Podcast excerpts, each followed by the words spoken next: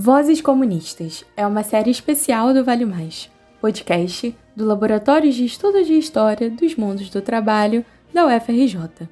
Entre março de 2022 e março de 2023, homenageamos o centenário do Partido Comunista Brasileiro, PCB, com a divulgação de trechos de entrevistas de antigos sindicalistas, lideranças operárias e camponesas ou mesmo trabalhadores e trabalhadores de base que contam um pouco da história do PCB e sua importância para a história do trabalho no Brasil. Em nosso 21º episódio, penúltimo da série, apresentamos trechos de uma entrevista realizada em 1985 com o líder bancário mineiro Armando Ziller. Ziller ingressou no PCB em 1932 e tornou-se uma icônica liderança sindical dos bancários, participando de grandes lutas, como a greve nacional da categoria em 1946 e de importantes conquistas, como a jornada de seis horas. Foi eleito deputado estadual em 1947, participando da elaboração da Constituição Mineira de 1947. No trecho que ouviremos, Armando Ziller fala sobre sua experiência sindical durante as décadas de 30 e 40. Esta voz comunista é apresentada pelo professor do Instituto de História da UFRJ, Carlos Ziller, também neto de Armando.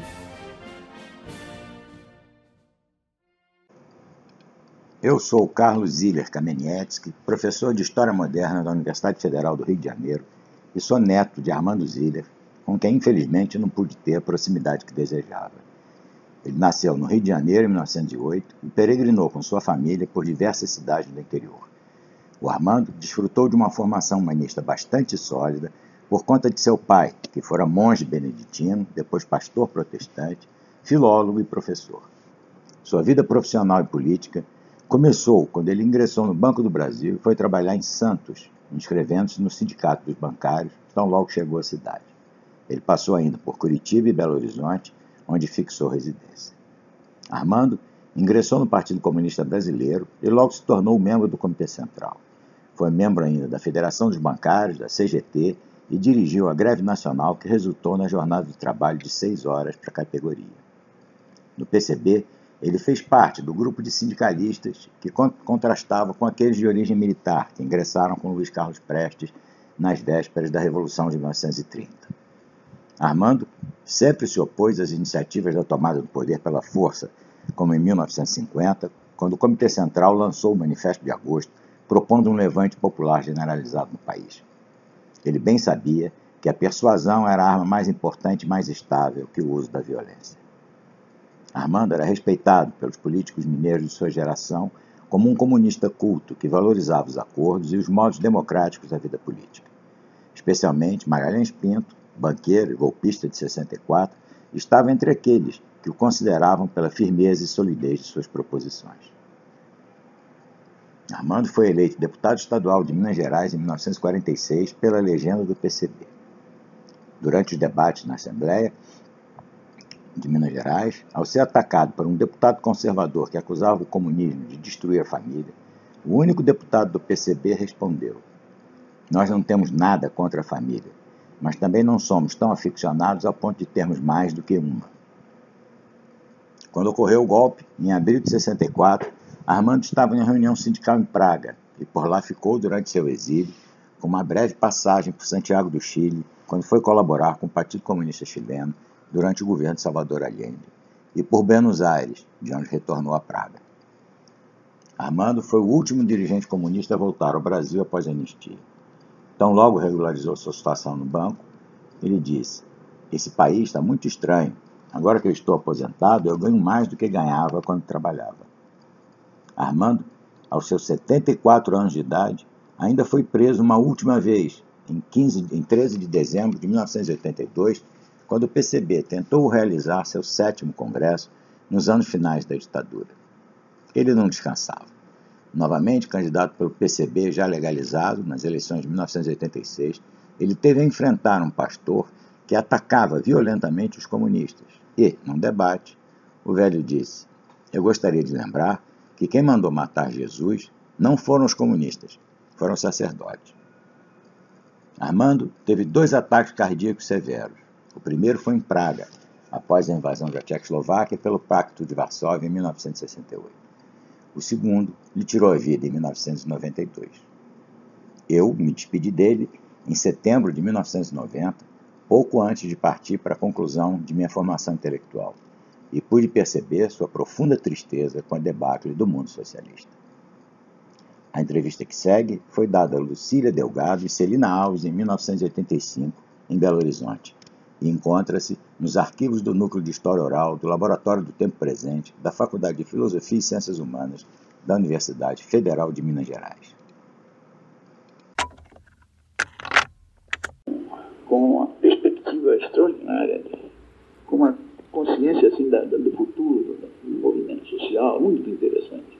Então você calcula que em vez de estar ensinando o pessoal a fazer greve, ele estava fazendo uma coisa que o Marx fazia. Era reunir um grupo de operários e ensinar economia política. O Marx, lê a vida de Marx. Eu estava querendo ressaltar esse, esse, essa fase do Marx que é muito. Ninguém, ninguém nota porque não é combativa, não é, não, não é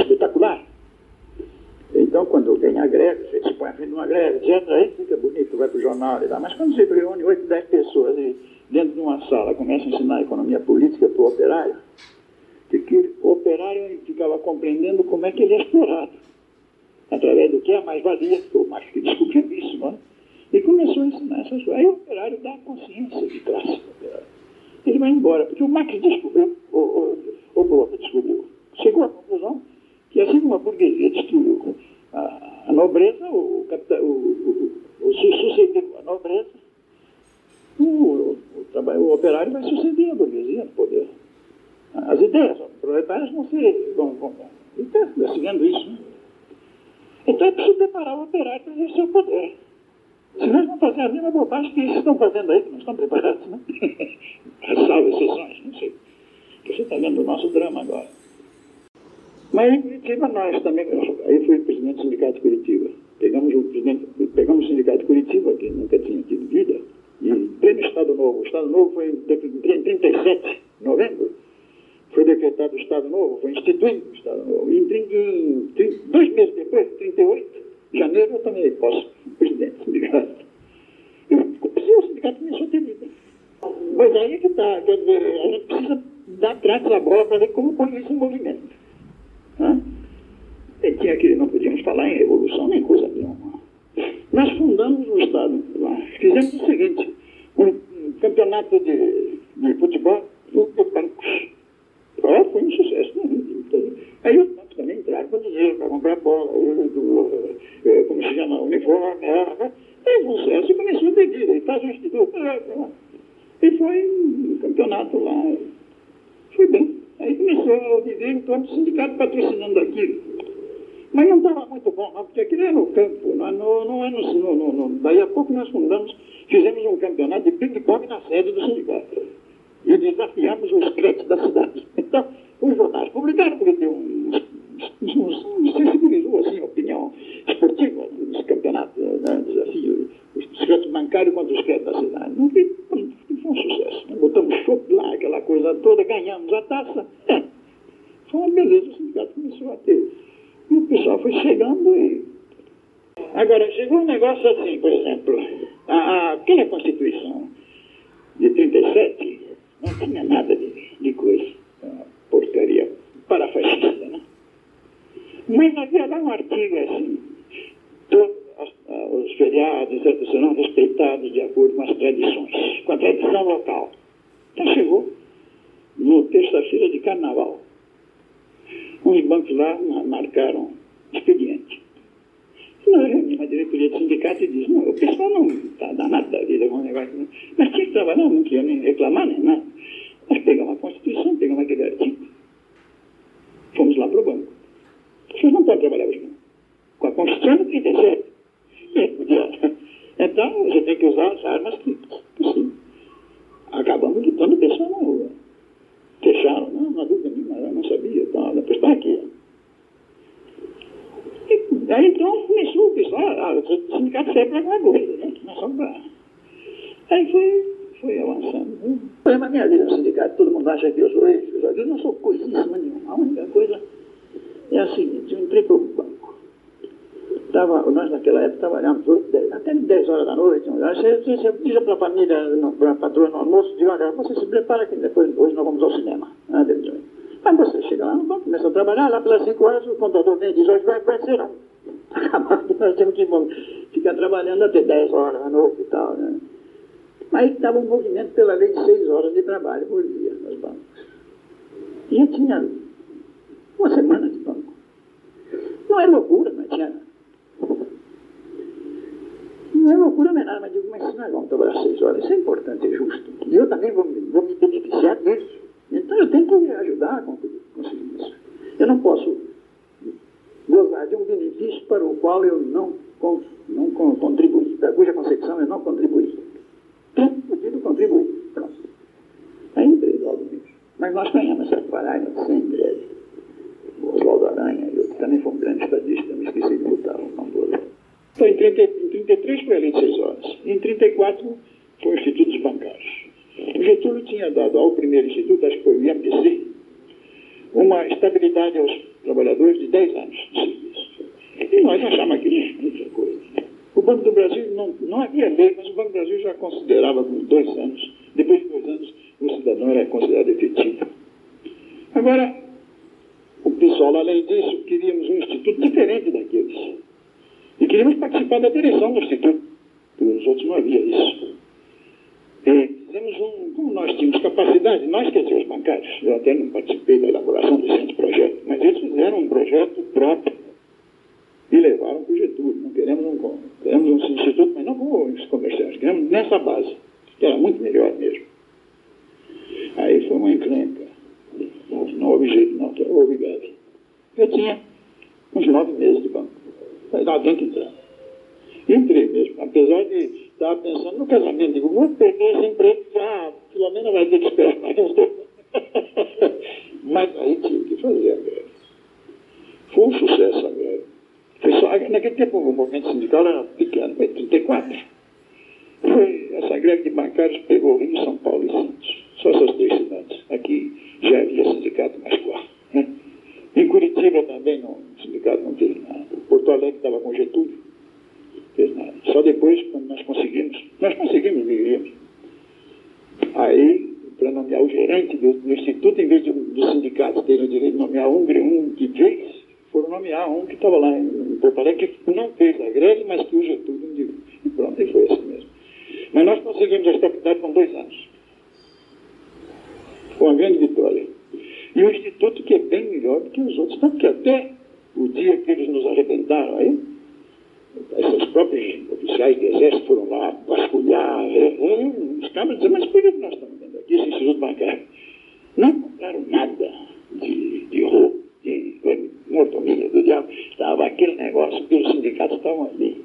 E os nossos representantes lá eram eleitos por nós e fiscalizados também por nós. Mas é difícil, mas o Bicário ainda está aí vivo, ele vai me ajudar depois.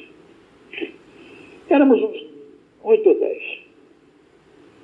Reuníamos aí, o Amazonas trabalhava aí, então ali reuníamos, fazíamos umas reuniões e fomos, fomos, fomos. Nenhum de nós entendia muito bem a organização de partido, nem mesmo o Amazonas não tinha, assim, ainda muita experiência de é, mas eu até me lembro que quando o Amazonas foi embora, porque o partido agora já podia se equilibrar sobre as patas traseiras, então não precisava mais de ajuda para andar, o Amazonas fez uma reunião e como os 12, se não me engano, o Sérgio Áuricos, o Jardim também estava nesse jornalista que tem, temos até hoje. A Valquíria, a irmã dele, Valquíria Jardim, uma professora, também estava. Daí a pouco apareceu, sabe quem? No partido um estudante, chamado Darcy Ribeiro. Membro do partido. Aliás, muito bom. Entrou para o partido aqui como estudante, nessa época, nessa reconstituição, essa coisa. É. Que é. O partido está formando muita gente. Depois que eles ficam bons, eles vão para o partido. Nós somos uma fábrica de, de craques que vão para todo lado. Né? É, rico vai para a Itália, outro vai para não sei aonde, mas sai tudo aqui. Tudo. Formamos os cabos e depois eles largam. Né? Mas não, não tem importância. Isso é assim mesmo. Vem outros, vem outros. Né? É, é, foram, esses, foram esses assim que nós fizemos aí. O Amazonas, então, vamos procurar ver como é que vamos ficar, quem é que vai dirigir agora que o Amazonas ir embora, né? Então, o Amazonas, para não ofender, talvez por isso, porque éramos todos ali, para não dizer, fica fulano, os outros que poderiam. Então, ele resolveu distribuir aquele grupo de 12 em três, três, também por motivo de segurança, em três grupos. Então, cada um desses três grupos não ficava responsável. Aí o Fritz, eu me lembro que o Fritz falou, mas não é possível, não, não. a organização aqui, em Belo Horizonte tem que ter um, um secretário que vai dirigir tudo. Não pode ser três ilhas, não, né? um arquipélago, não é? Tem que ser um bloco só. Então eu fui indicado. E eu fiquei com. Bom, eu não entendo muito disso, eu só tenho boa vontade. Eu posso ficar aqui até que consigamos uma pessoa capaz de dirigir. Eu fico aí. Muito bem, assim foi. Começou aí, aí o Brasil tinha entrado na guerra. Então foi muito fácil fazer o trabalho de, de, de junto ao povo, à população, em torno da, da FET, em torno disso. Fomos fazendo a luta antinazista. No Banco do Brasil se criou lá no Rio o Comitê Antiexista do Banco do Brasil, dos funcionários do Banco do Brasil. Nós já fundamos aqui a, uma sucursal aqui, filial do Comitê Antiexista. E fomos trabalhando, aí já havia reuniões, grupos, lá, no Sindicato de Bancários, com o João Campolina de Sá, que era o presidente, que nós conseguimos colocar como transição. Depois eu posso te contar a história desse sindicato aqui. A transição com Campolina já fizemos lá uma primeira movimentação, primeira vez que espanaram as cadeiras do Instituto Sindicato para uma reunião, fazendo um movimento para mandar cigarro para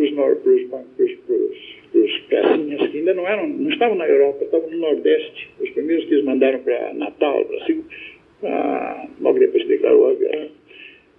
Só, como é guardar as costas do Brasil ali, Natal, por ali. Então os cacinhas foram para lá. Nós fizemos aqui um movimento para mandar cigarros para esses soldados. Com isso, fizemos uma, uh, contribuições uh, populares, listas, buscando este, aquele, então, e depois que compramos uma porção de, de cigarros, cigarros, fizemos uma festa no sindicato de bancários para entregar os cigarros a alguém. E, diz Amazonas, convidem a esposa do, do, do, do Benedito Valadares, Dona Odete. Ah, o Benedito não havia nenhum movimento de massa, aquele Estado novo. Era um negócio, só mesmo a guerra que abriu, assim, aí um, já fizemos desfiles na rua, pra, pela, apoiando o governo na guerra contra o nazismo, o governo não podia deixar de catar. Hoje, olha, o Benedito ficou entusiasmado, porque é, quase não convidavam para nada.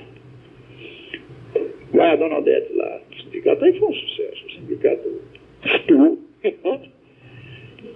e estava lá também o, o, Coronel Bragança, que era do CPO, nós convidamos, ah, não tem problema, aqui é todo mundo, não se pode fazer exceção, tem que ser união nacional, e todo mundo está apoiando a guerra. Foi um sucesso. Demos os cigarros, os jornais deram uma puta divulgação, porque precisavam de mostrar que Minas estava fazendo alguma coisa, o governo tinha interesse nisso, essa coisa toda foi muito interessante. E quando eu veio deputado estadual, porque aí, nesse meio tempo, houve uma greve nacional de bancários. E eu era do Comando Nacional da Greve. E aqui em Minas, nós fizemos a greve melhor que houve no Estado, no país todo. Minas inteiro parou. Do Iapoque ao Chuí, como dizia o para as quatro quadrantes parar. Minas parou completamente. A greve foi um sucesso. E aí, então, como nós estávamos à frente da greve, eu já tinha sido candidato a senador, tinha sido reprovado, e sempre. Mas né, depois da greve veio a eleição para candidato, para deputado estadual, aí eu fui eleito. O partido era legal. Eu fui eleito porque a chapa, a soma dos votos dos outros candidatos todos dava para dois deputados. Mas roubaram um e ficou só um. Este foi mais um episódio do Vale Mais, podcast do Laboratório de História dos Mundos do Trabalho da UFRJ. Este depoimento tem duração total de 60 minutos. Foi realizado em setembro de 1985 na cidade de Belo Horizonte, em Minas Gerais. Pelas entrevistadoras Lucília Delgado e Célia Alves. Ele está depositado no acervo do Núcleo de História Oral do Laboratório de História do Tempo Presente da Faculdade de Filosofia e Ciências Humanas da Universidade Federal de Minas Gerais. Este episódio contou com a participação especial do historiador Carlos Ziller. A série tem projeto e execução de Ana Clara Tavares, Felipe Ribeiro, Larissa Farias e Paulo Fontes, apoio do Centro de Documentação e Imagem da Universidade Federal Rural do Rio de Janeiro e agradecemos às instituições e pesquisadores que gentilmente colaboraram com o nosso projeto.